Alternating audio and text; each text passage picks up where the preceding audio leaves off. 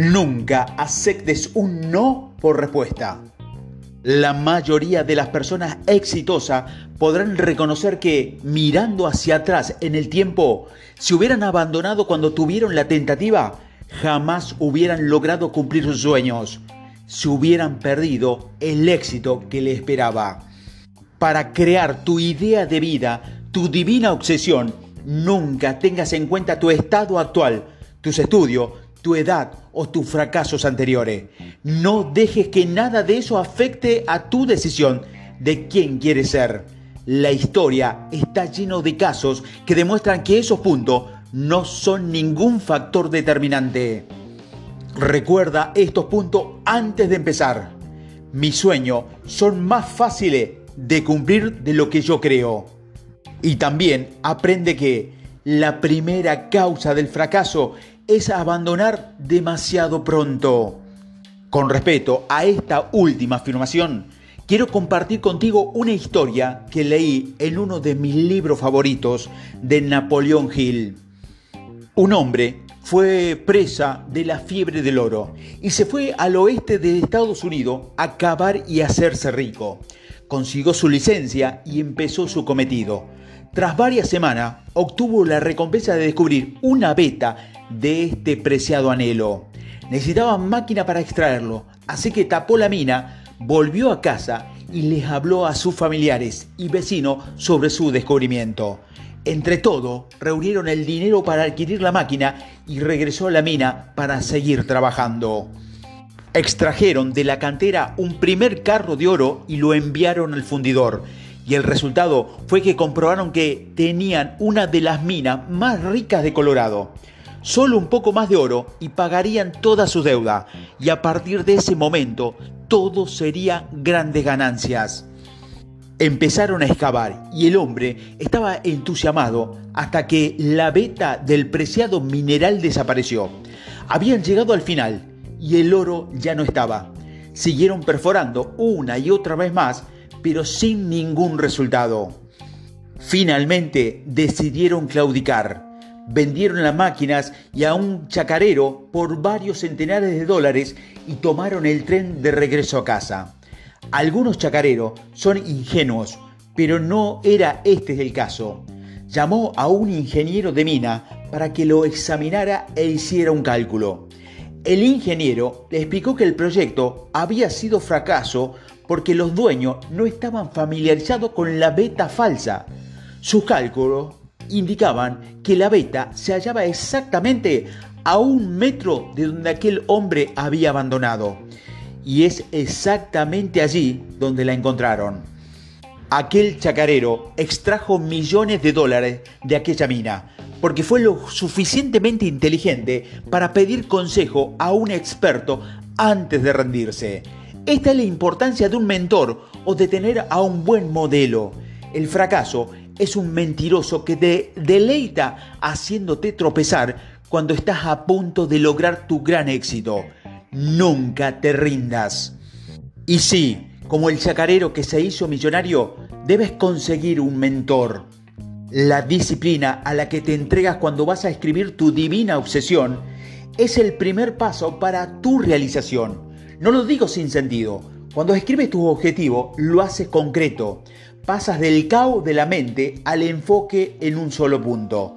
Escribir el objetivo es hacer un primer gesto, un primer paso, el primer compromiso. Todo maratón empieza por un primer paso y al hacerlo rompes la inercia, rompes la pereza y como el 3% de los estudiantes en el estudio de la Universidad de Harvard te posiciona para la gran victoria final. Existen dos tipos de personas, las que son buenas creando su vida y las que son buenas criticando la vida de los demás.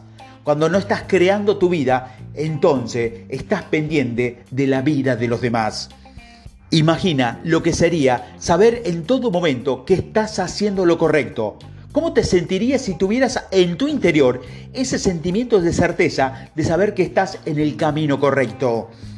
¿Qué experimentarías si tuviera la incertidumbre de sentir que lo vas a lograr? ¿Cómo sería sentirse confiado, poderoso, ubicado en tus decisiones? Tu destino está usualmente atado a aquello que te apasiona, que te hace sentir más vivo, más seguro, más entusiasmado en tu vida. La fuerza no proviene de la capacidad física, sino de la voluntad del alma. Cuando haces lo más, lo que más puede, una extraordinaria fuerza interior se apodera de ti. Entonces siente que tu vida no es el trabajo, sino es dedicación. Piensa en algo que te estimule de verdad, algo que te ponga la pila, algo que solo de pensarlo te empodere. ¿Qué es? Piensa en aquello en lo que vas a entregar tu vida, aquello que la meta va a ser superior, ese claro objetivo principal. Imagina que te doy ahora mismo una gran píldora que te va a permitir lograr cualquier cosa en la vida, sin límites, lo que tú deseas de verdad ¿Qué gran cosa te atreverías a soñar si supieras que no vas a fallar? Se te garantiza el éxito seguro absoluto. ¿Qué sería? Ahora escribe tu divina obsesión. ¿Cómo te sentirías al lograrlo? Escríbelo, adelántate al futuro y escribe las sensaciones que tiene al haberlo logrado. Escribe las emociones que tuviste al lograrlo. ¿Cómo te sentiste?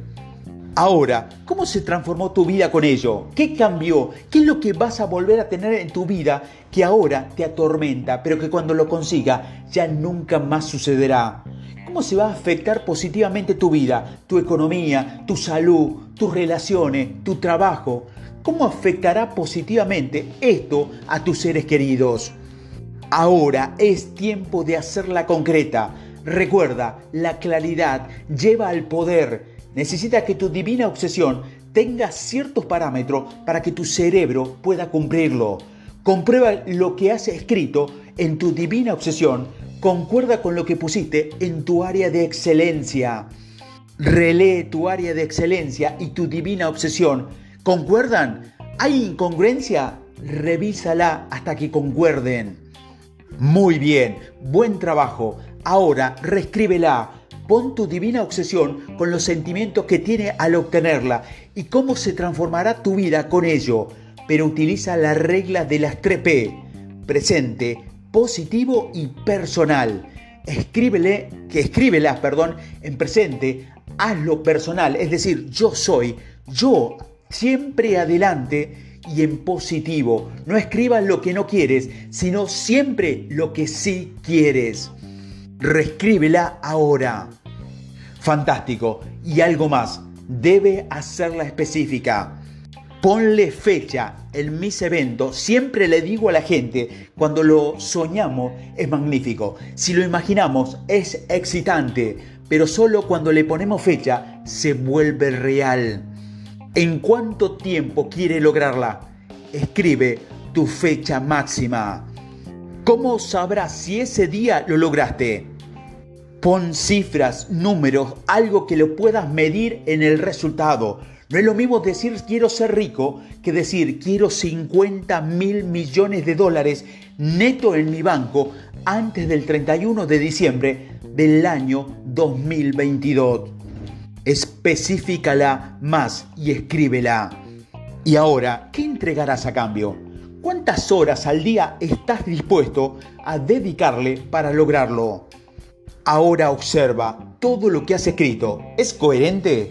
Si no lo es, modifica hasta que lo sea. Si ya no lo es, ahora reescribe tu divina obsesión. Sé bien específico, medible, en tiempo y con los sentimientos asociados, cumpliendo la premisa de las 3P, presente, personal y positivo. Ahora, ¿cómo convertirlo realmente en una magnífica obsesión? Escríbela en varios lugares, manténlo a la vista y sobre todo, tenlo bien presente todo el tiempo. La energía va donde va el pensamiento. Conrad Hilton, fundador de los hoteles Hilton, tuvo un sueño. Cuando era joven, en la década de 1930, vio un artículo sobre el Hotel Walford de Astoria en la ciudad de Nueva York el artículo decía que ese hotel era el más famoso del mundo e incluía bonitas fotografías.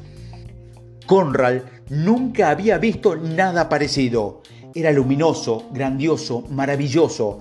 Conforme iba leyendo el artículo, una semilla se instaló en su corazón. Algún día él sería dueño de ese hotel. Parecía una falacia, imposible. Si apenas podía pagar su renta, él pudo haber renunciado a su sueño. Sin embargo, permitió que esa semilla echara raíces en su interior. No parecía posible, pero él mantuvo su visión delante de su vista. Recortó las fotografías del hotel y las puso bajo el cristal de su escritorio. Cada día estuvo viendo esas fotografías durante unos años, dos años, diez años. 18 años después, su empresa pudo comprar 250.000 acciones de Waldorf Corporation y con eso trató él se convirtió en el dueño del hotel más famoso del mundo. Querido amigo, lo que mantengas delante de tu vista, hacia eso avanza. Mantén tu divina obsesión siempre a la vista. Conocí a un hombre de negocio que tenía la meta de construir un edificio para su empresa. Compró un ladrillo, el mismo tipo de ladrillo que iba a utilizar para su edificio, y lo puso delante de su escritorio. Cada vez que lo miraba, se estaba moviendo hacia su meta. Si eres soltero y buscas una buena relación, pon el álbum de fotografía delante de ti. Si tu deseo es tener una nueva casa, pone el llavero enfrente de ti. Deberías tener tu casa, tu despacho, todo tu espacio cubierto con fotografía y frases que te inspiren a alcanzar tu divina obsesión. La divina obsesión hará que no te rindas. Es muy importante tenerlo en claro porque recuerda, la claridad lleva al poder. Y ahora dejes que nada ni nadie te distraiga. Si tienes que saltar sobre una rana, no la mires demasiado. Si tienes que saltar sobre varias ranas, salta primero sobre la más grande, lo que significa que no te lo pienses, hazlo y elige bien tus prioridades. Salta sobre la rana más grande, salta sobre tu divina obsesión. ¿Creías que aquí había terminado todo? Por supuesto que no. Ahora, coge tu divina obsesión y multiplícala por dos. Decía Ansin, multimillonario hindú, que si las personas no se ríen de tus metas, es porque son demasiado pequeñas. Si les contaras a tus amigos cuál es tu propósito, ¿Se reirían de ti? Hazlo a lo grande. Un maestro quería enseñarle su lección especial a sus alumnos y para ello le dio la oportunidad de escoger entre tres exámenes. Uno de 50 preguntas, otro de 40 y uno de 30. A los que escogieron el de 30 le puso una C, sin importar que hubieran contestado correctamente todas las preguntas. A lo que escogieron el 40 le pusieron una B, aun cuando más de la mitad de la respuesta estuviera mal. Y a lo que escogieron en la 50 le puso una A, aunque se hubieran equivocado en casi todas. Como los estudiantes no entendían nada, el maestro le explicó, Queridos alumnos, permítame decirle que yo no estaba examinando sus conocimientos, sino su voluntad de apuntar a lo alto. Apunta más alto. Multiplica por dos tu divina obsesión y reescríbela. Muy buen trabajo. Felicidades. Ya tienes dirección. Espero y deseo que tengas toda la claridad. La claridad lleva al poder. Te permite tomar mejores decisiones y no desviarte del camino.